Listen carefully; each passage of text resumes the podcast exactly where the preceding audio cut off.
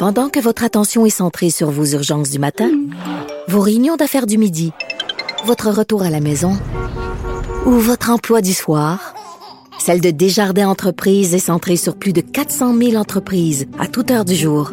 Grâce à notre connaissance des secteurs d'activité et à notre accompagnement spécialisé, nous aidons les entrepreneurs à relever chaque défi pour qu'ils puissent rester centrés sur ce qui compte, le développement de leur entreprise. Les dessous de la politique américaine. Politique américaine 101. On dit souvent que le président des États-Unis est l'homme le plus puissant du monde. évidemment, oui, il a une grande influence euh, sur le monde entier mais il peut aussi déclencher au besoin le feu nucléaire. Et pour ce faire, il aura besoin d'une mallette qui euh, le suit à peu près partout par un militaire. On appelle cette mallette le football et c'est ce qu'on découvre aujourd'hui.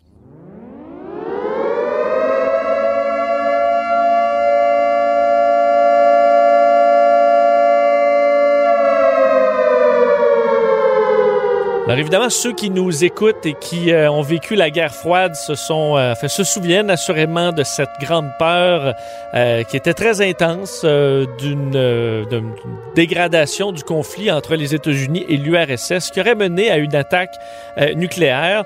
Bon, cette menace a diminué, du moins dans nos esprits, mais quand même, le président se doit de pouvoir déclencher euh, l'arme nucléaire au besoin. Et pour ça, donc, il a ce, qu'on appelle le football, et c'est pas le vrai nom, hein, le vrai nom de cette mallette qu'il suit partout, s'appelle plutôt, si on le traduit là, la sacoche d'urgence présidentielle comprend que c'est un peu moins sexy que football, le President Emergency Satchel, qui le suit comme ça avec un, un, soldat. Euh, c'est une boîte d'aluminium euh, recouverte de cuir noir euh, qui sera donc constamment disponible pour le président en cas de besoin. Je vais me fier pour cette histoire-là à ce qu'a écrit euh, l'Institut du Smithsonian qui refait l'histoire un peu du, euh, football, euh, qui ne contient pas, contrairement à ce qu'on pourrait penser, un gros bouton rouge qui lance les missiles. C'est plus compliqué que ça pas mal.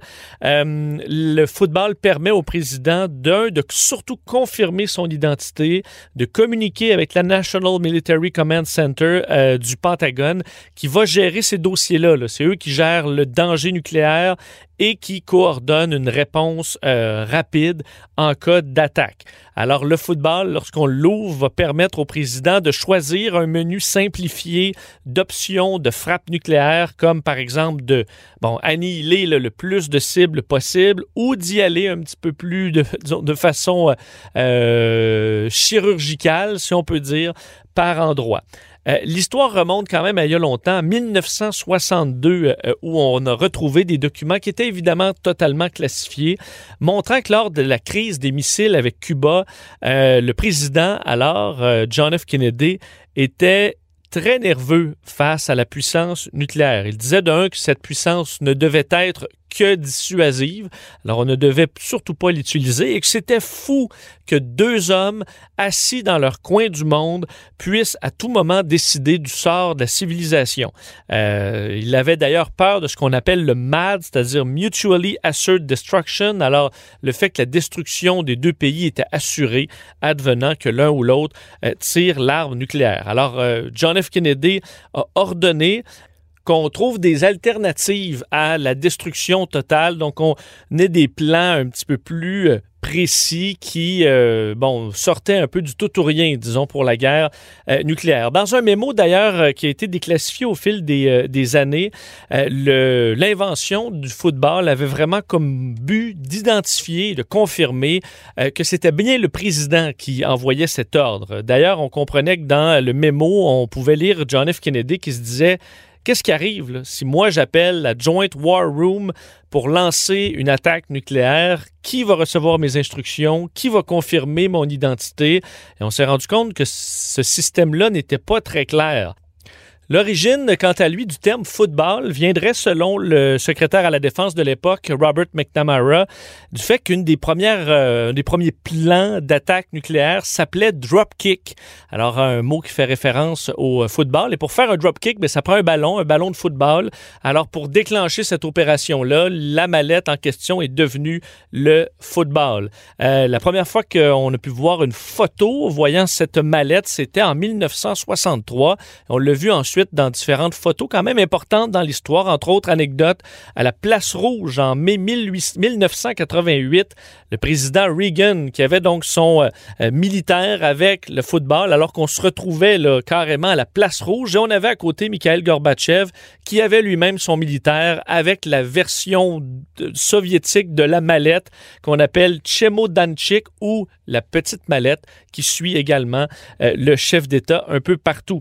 le président Jimmy Carter, lui, de son côté, a influencé un peu sur la, version qu'on a aujourd'hui euh, du football. Trouvait d'un que c'était lourd et qu'il y avait beaucoup trop de documentation. Il disait, moi, le jour où je dois faire un geste, une réponse nucléaire et que j'ai à ouvrir euh, la mallette et que là, il y a plein de documentation, que c'est compliqué, on ne pourra pas le faire en quelques minutes. Alors, il avait demandé de rendre très simple les options, donc de choisir certaines options et de les simplifier au maximum pour que le président puisse faire des choix. D'ailleurs, Bill Clinton avait déjà dit que c'était un peu comme un menu, du, menu déjeuner du Denny's.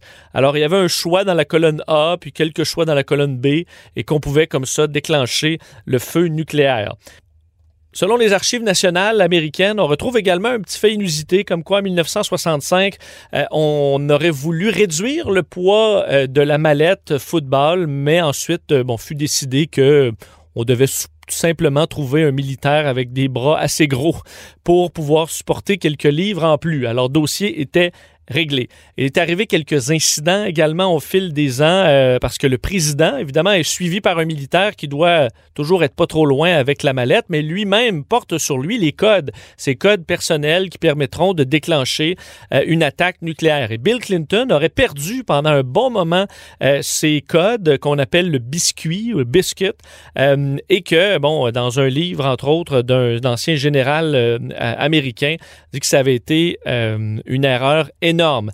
D'ailleurs, en 1981, autre incident mémorable, lors de la tentative d'assassinat du président Reagan, euh, le militaire qui transportait le football n'a pas suivi le président à l'hôpital euh, universitaire George Washington. Alors les deux ont été séparés, brisant comme ça euh, la, réponse possible américaine à une attaque nucléaire. Et lorsqu'on a voulu opérer le président Reagan, on lui a enlevé ses vêtements, on a mis ça dans un sac de plastique. Le problème, c'est qu'à l'intérieur du sac de plastique, on retrouvait le biscuit. Alors les nucléaire américain.